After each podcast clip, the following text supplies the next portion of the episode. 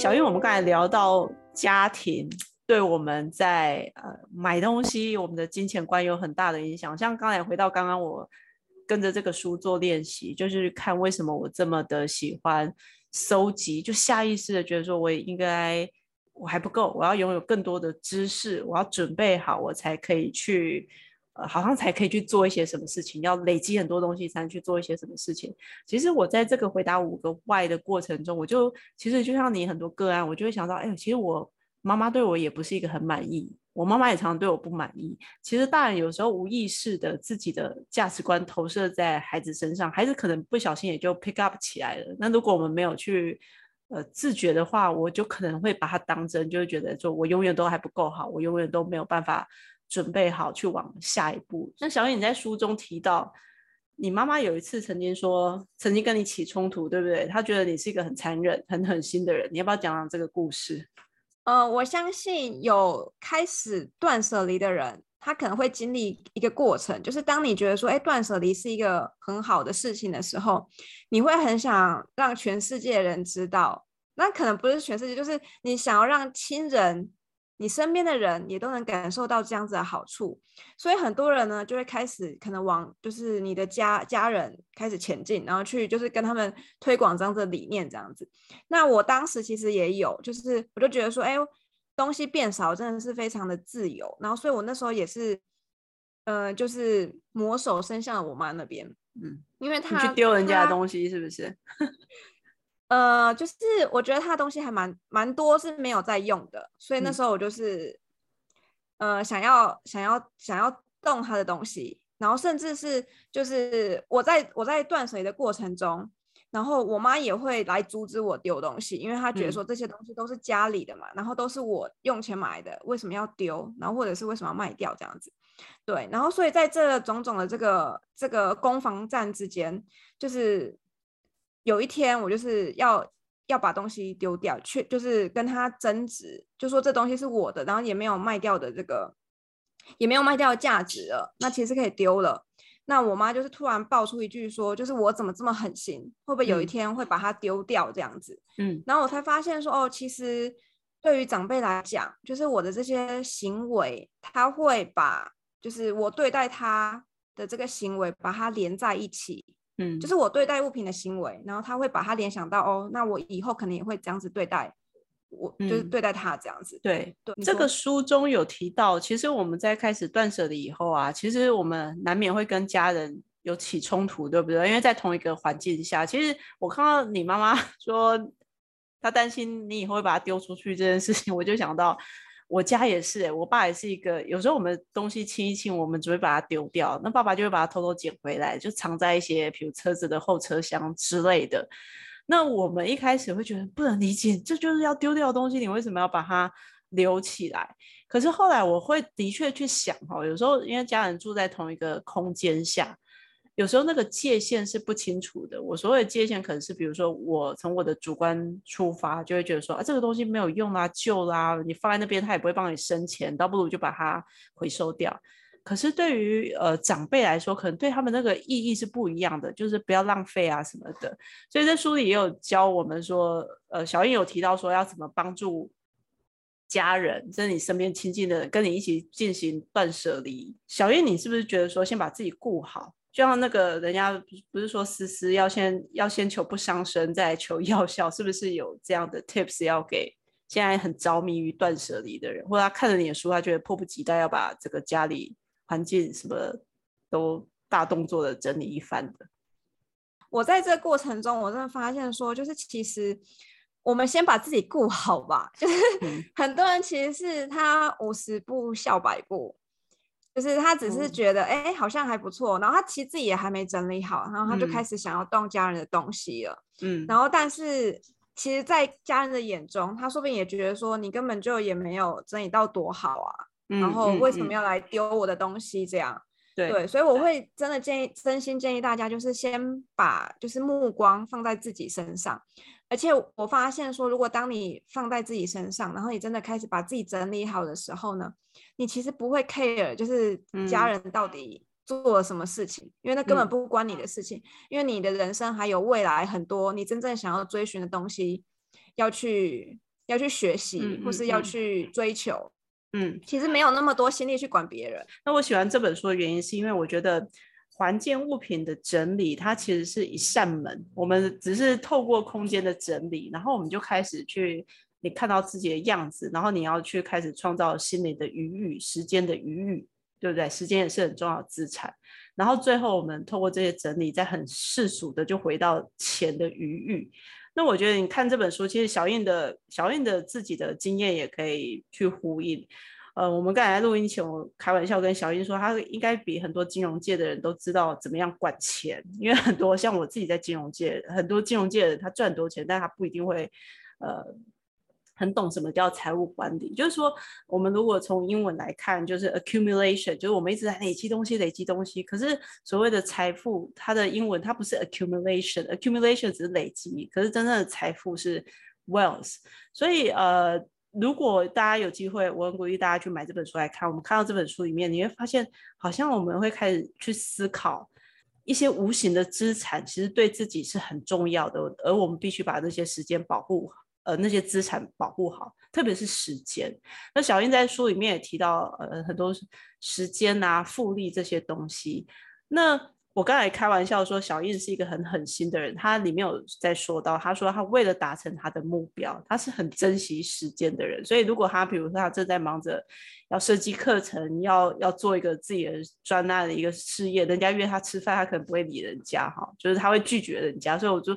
我说某个时间你要保护你自己的资产，其实你是要蛮铁石心肠的人。所以我想问小印说，你很你好像是个很在乎自己时间安排的人，那你用时间的。准则是什么？因为当我们认识自己之后，就会知道说什么东西我们擅长，什么东西我们不擅长嘛。那所以我现在是会把时间用在我擅长的事情上面，然后不擅长的呢，其实如果可以外包的，我就外包。然后而且甚至这些外包的内容呢，都还可以有延续性的好处是更好的。譬如说，譬如说，就是嗯，我现在是个讲师嘛。那所以，我大部分的工作的时间其实都是在备课。那备课是我擅长的事情，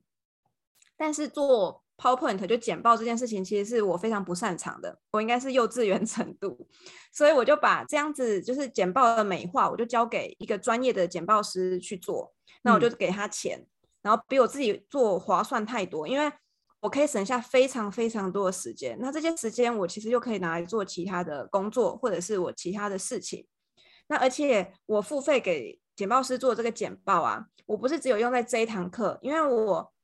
后续还有一些课程的邀约嘛，然后这些课程邀约会随着我的资历越深，然后这个邀约会越来越多。那这些用过的简报呢，其实我又可以再重新排列组合。那其实这就是延续性的好处，等于说我不只省了我当下那个付给简报师的那个时间，甚至我付给他这一笔钱，然后这个简报我后续我还可以再做其他的利用。然后，甚至如果说假设我这个课程就这个简报的那个内容，我把它做成线上课程的话呢，那我就只要备课，然后讲课一次，那这个课就可以重新贩售，这也是一个就是花一次钱，然后但是你就可以得到就是后续延续性的好处这样子。嗯，那再来就是说，刚刚有提到说我非常保护自己的时间嘛，就是会有点狠心，就是呃有些邀约我其实能不出席就不出席，所以我现在其实。也不会轻易跟人家见面，就是因为我觉得出门的时间成本非常高诶，你要出门一次，然后你要回来，其实来回我觉得应该两三个小时跑不掉。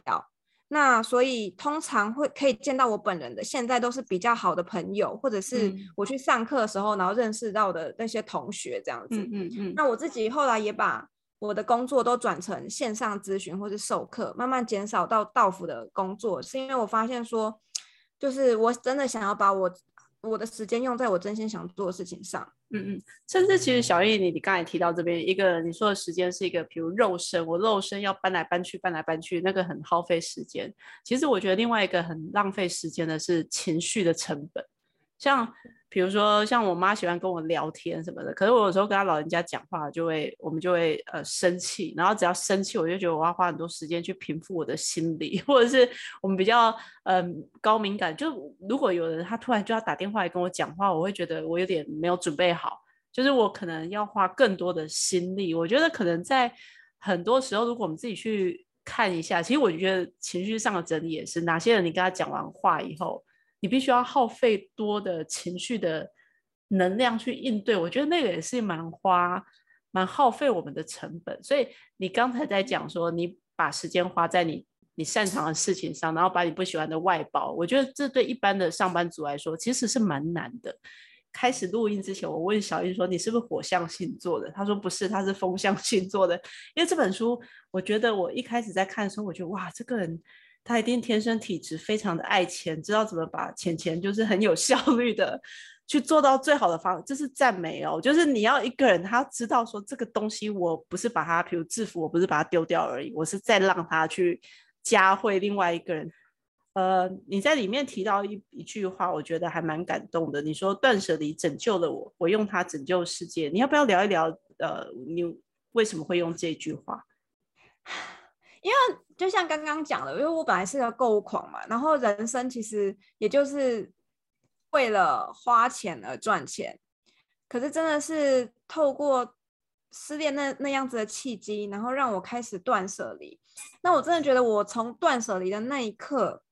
我的人生就真的转了非常大的弯，不管是很以前的那些物欲，我都可以抛下了，因为我就发现说，哎，那其实没有意义嘛。然后或者是说，嗯，就是更重视金钱了，因为以前我其实觉得我好像很爱钱，但其实但你没有，你很浪费钱，对我超浪费钱的。那我就发现说，呃，其实大家都是这样，大家都觉得自己很爱钱，但其实没有，大家都还是把钱花在自己不需要的东西上。嗯，对，然后所以断舍离这件事情其实拯救了我的人生呢，因为帮让我就是可以变成像现在这样子财富自由的状态，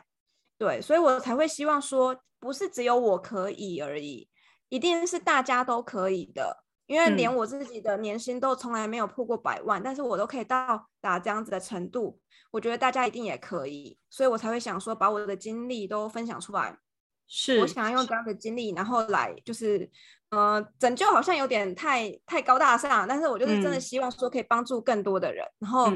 跳脱这个勾狂的这个行径，这样。嗯嗯嗯，我觉得这本书也是一个机会，除了如果你刚好对于呃整理啊、断舍离，或是你现在开始在思考说，哎，我人生好像